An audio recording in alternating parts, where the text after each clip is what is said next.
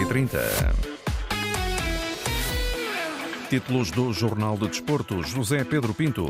Exclusivo Antena 1 com Zaidu na CAN. O pai, Sérgio Conceição, os elogios à liderança do capitão Pepe e a crença num futebol no Porto campeão nacional. Vilas Boas apresenta hoje candidatura à presidência dos Dragões. Neste jornal, direto com Alcochete para escutar Ruben Amorim antes do arranque da segunda volta do campeonato para o líder Sporting e Ocares e Mercado a dominar a atualidade verde e branca. As primeiras palavras de Álvaro Carreras, lateral esquerdo oficializado no Benfica, ainda renovação de contrato de Abel no Palmeiras, a seleção de handball no Europeu, o derby na Champions de hockey em patins, o voleibol e o basquetebol. Jornal de Desporto, edição Antena 1, José Pedro Pinto.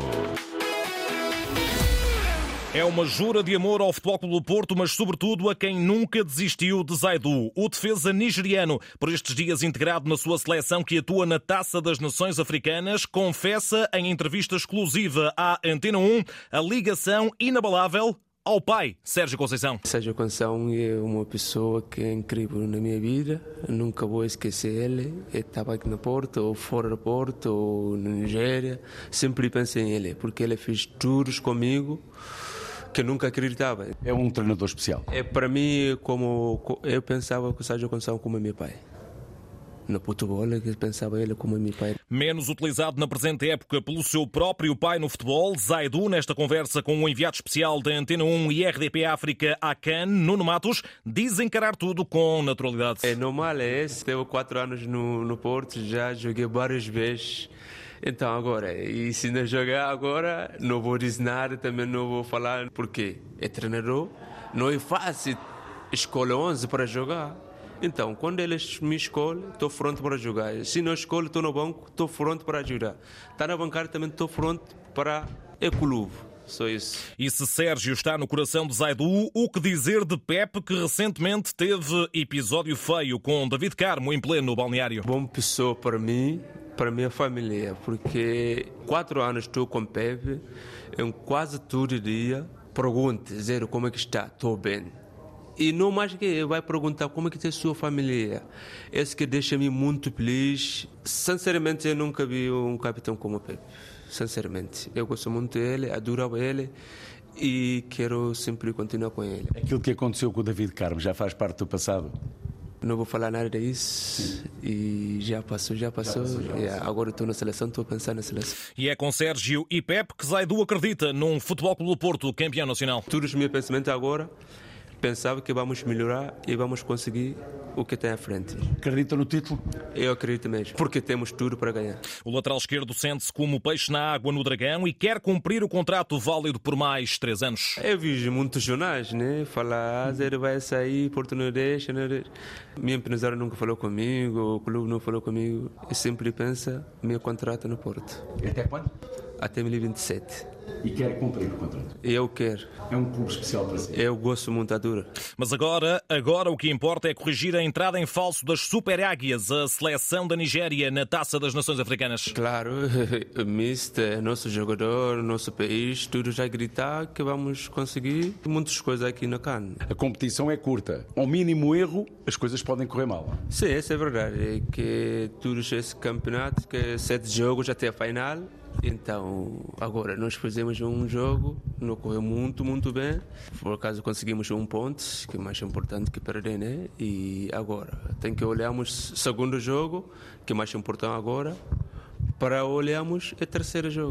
Zaidu Sanusi, em entrevista exclusiva à Antena 1, conduzida por Nuno Matos em Abidjan, Costa do Marfim, para onde avançaremos em direto mais à frente neste jornal. Futebol do Porto já se sabe, trabalha sem Zaidu na CAN e sem Taremi na Taça Asiática. Prepara no Olival a recepção de sábado ao Moreirense, grande sensação do campeonato no mercado portista. Um central de saída e outro na porta de entrada. David Carmo prepara-se para arrumar ao Olympiacos, perfilando-se o turco Soyuncu como substituto. O defesa do Atlético de Madrid está perto de rumar à invicta por empréstimo. Nas últimas horas foi também colocado na rota do Futebol Clube do Porto o avançado do Bovista Bozenic, negociação difícil pelo delicado contexto financeiro das Panteras. Dragões que vêm hoje arrancar definitivamente a corrida às eleições de abril, com André Vilas Boas a apresentar a candidatura às sete da tarde na Alfândega do Porto. Cerimónia na qual marcará presença um apoio de peso ao ex-técnico portista. Falamos de Jorge Costa. Amanhã cá estarei. Amanhã cá estarei.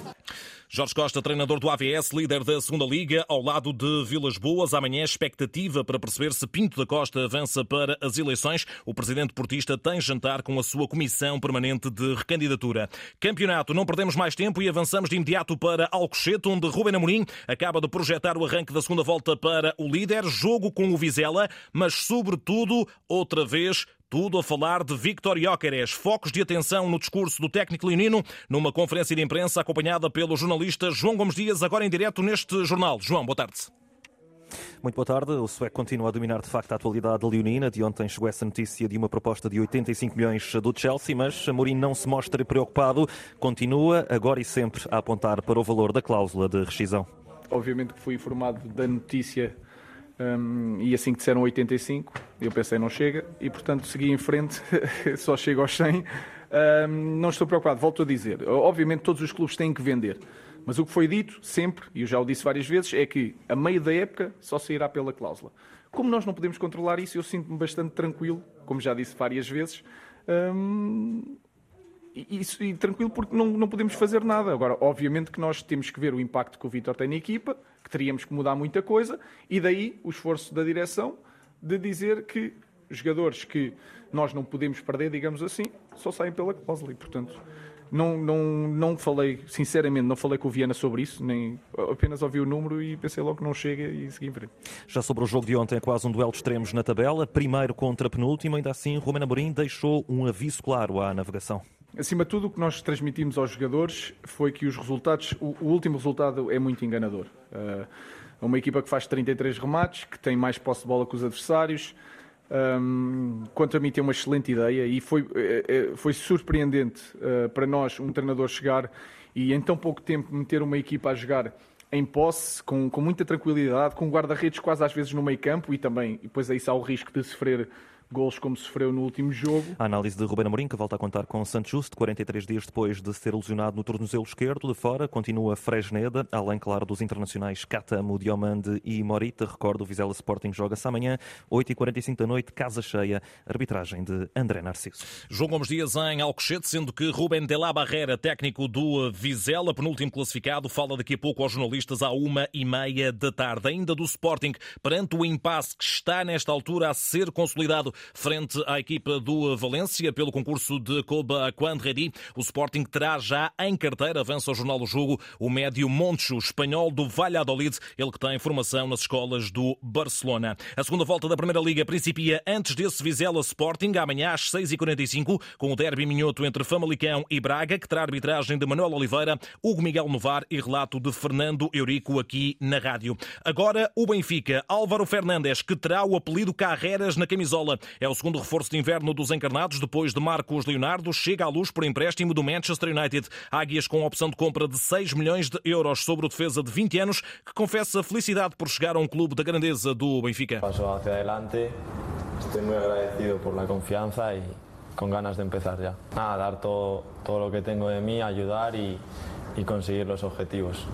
Nada, la verdad que es un club gigante, con unos aficionados increíbles y con ganas de, de poder jogar aqui. Já. O jovem espanhol aterra na capital portuguesa com matéria preciosa na bagagem. Mi pé esquerdo é meu maior tesouro e agora é para Benfica. Vamos!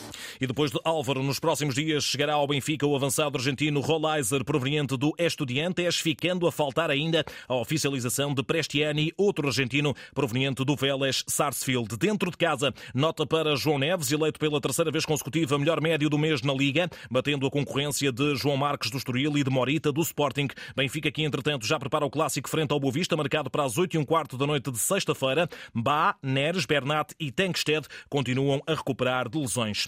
A Liga Portugal, de viva voz, reagiu 14 dias depois ao absolutamente destrutivo artigo de opinião de Fernando Gomes. A 2 de janeiro, no Jornal da Bola, o presidente da Federação apontou críticas indiretas ao organismo liderado por Pedro Proença perante uma possível iminente queda do futebol português para a segunda divisão europeia e Helena Pires, diretora executiva da Liga, continua a abanar a bandeira do tempo útil de jogo, um dos pontos que mereceu reparos de Fernando Gomes. A Liga lançou já um prémio para efetivamente motivar e potenciar que mantemos ou que crescemos naquilo que é o tempo útil de jogo e continuaremos a fazer esse trabalho conjunto. Este é um trabalho de todos aqueles que fazem parte do espetáculo do jogo e é aí que nós temos que intervir, é na potenciação, na motivação, criando condições e formando e dando informação a quem está no terreno de jogo para perceber o impacto que tem naquilo que é o nosso espetáculo. Helena Pires, ontem no fecho do Fórum de Treinadores que decorreu no Porto, a propósito, são 55 minutos de tempo útil de jogo, em média, nos jogos do principal campeonato.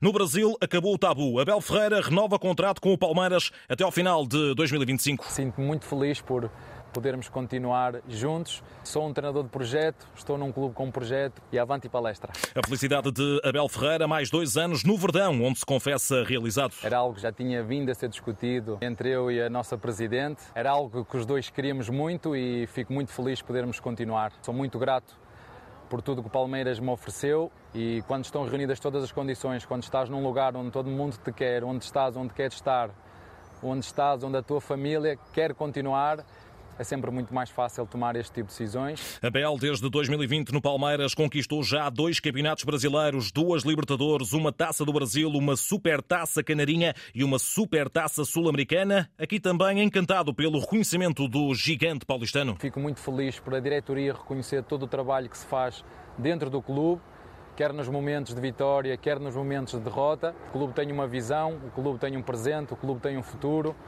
É um clube com uma responsabilidade muito grande e fico muito feliz por pertencer a esta família, a este grupo. Segue Abel Ferreira no Palmeiras. Taça das Nações Africanas. O prometido é devido. Vamos em direto para Abidjan, Costa do Marfim, para mais um dia da fase de grupos. Boa tarde, Nuno Matos. Boa tarde. Dois jogos encerram a primeira jornada da Taça das Nações Africanas, com destaque, pois claro, para o Grupo F. Às 5 da tarde, a Marrocos-Tanzânia, aquela que foi a grande sensação do último Campeonato do Mundo no Catar, chegando aos quartos de final da competição, surge agora como uma das candidatas a vencer esta prova na Costa do Marfim.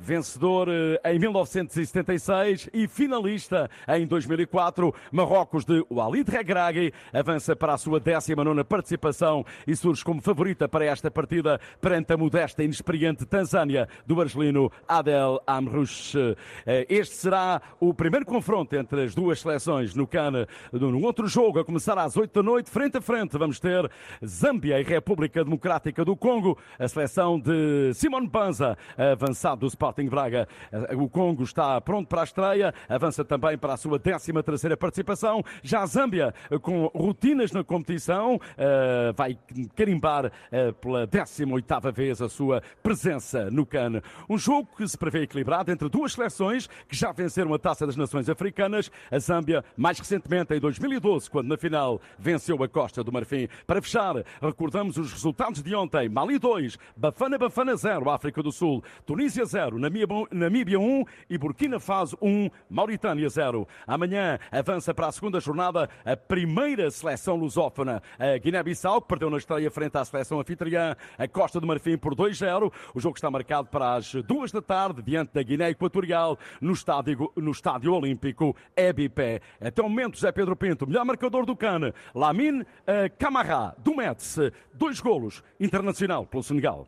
Nuno Matos, a voz portuguesa em tudo o que é CAN 2024 para acompanhar a par e passo com relato nas ondas da RDP África. Handball, Portugal arranca a main round do europeu dentro de menos de duas horas. Em Hamburgo, a seleção de Paulo Jorge Pereira defronta a poderosa Noruega. Direto Antena 1 com o enviado especial Nuno Perlouro, este Campeonato da Europa. Boa tarde, Nuno. Estiveste esta manhã à conversa com o selecionador nacional. Olá, Zé Pedro, boa tarde. Depois de uma viagem de comboio de 800 quilómetros ontem de Munique até aqui a Hamburgo, Portugal joga já hoje com a Noruega. Pouco tempo de recuperação depois da derrota com a Dinamarca, com o selecionador nacional Paulo Jorge Pereira a fazer uma revelação curiosa. Aí é que eu gostava de ser treinador de futebol, que assim tinha mais tempo para preparar os jogos. Já sei que é um esforço diferente, porque o futebol é um, é um campo maior, há mais, de certa forma, até há mais esforço, um esforço diferente.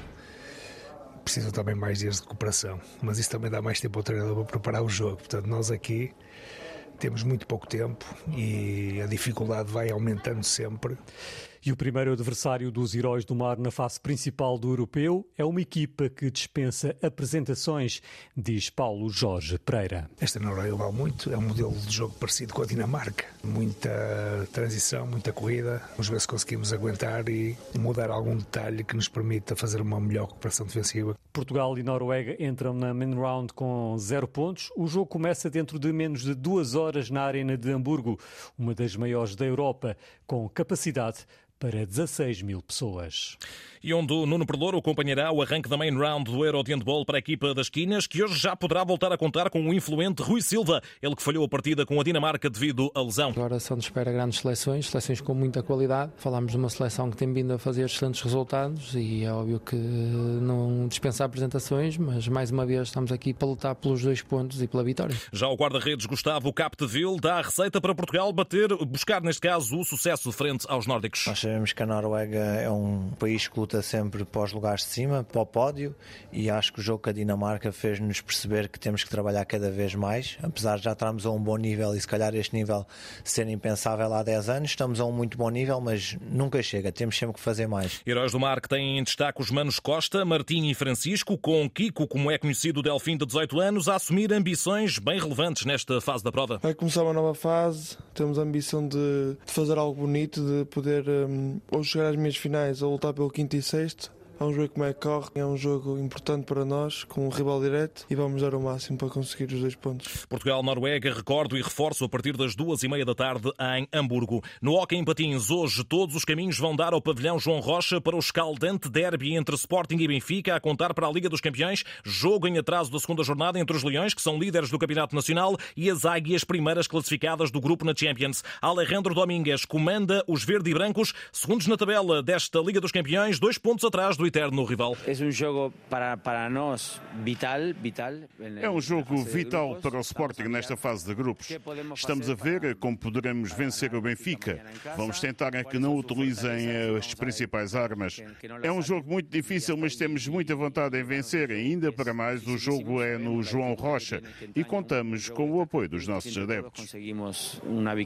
Um jogo de capital importância para o Sporting, bem como para o Benfica, cujo treinador Nuno Rezende aponta voos bem altos na Liga Milionária de Hockey. Queremos uh, atingir os quartos de final e depois aí apontar às, uh, às meias finais, mas uh, o objetivo final está na nossa mente, está nos objetivos do clube, está naquilo que é o ADN do Benfica, em todas as competições, entrar para disputar, para chegar aos momentos de decisão e depois ganhar. O Sporting Benfica está marcado para as sete e meia da tarde. De resto, na Europa, voleibol, Liga dos Campeões, sete da tarde, Benfica, Alkbank da Turquia, para fechar a participação das águias já eliminadas, mas com o treinador Marcel Matz a ter um objetivo primordial em mente. Nosso objetivo é tentar vencer um jogo, né? Corrigir alguns, alguns aspectos que não correram tão bem lá para tentar equilibrar um pouquinho melhor o jogo, mesmo já estando fora, tentar a primeira vitória em casa. Ainda no voleibol, Taça Challenge, missão espinhosa rumo às meias finais para a Fonte do Bastardo, que a partir das 5 da tarde defronta o Galatasaray em Istambul, na primeira mão nos Açores. Os turcos venceram por 3-0. No basquetebol, esta quarta-feira, jogo antecipado da jornada 14 da Liga,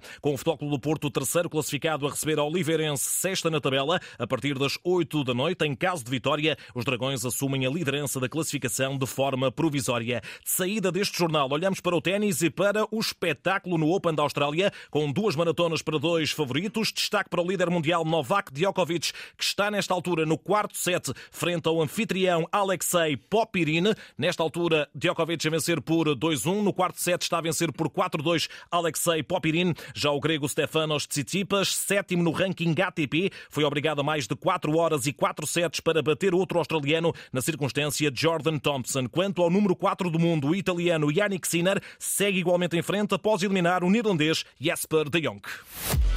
Jornal de Desporto, edição Antena 1, José Pedro Pinto. A informação desportiva em permanência em desporto.rtp.pt.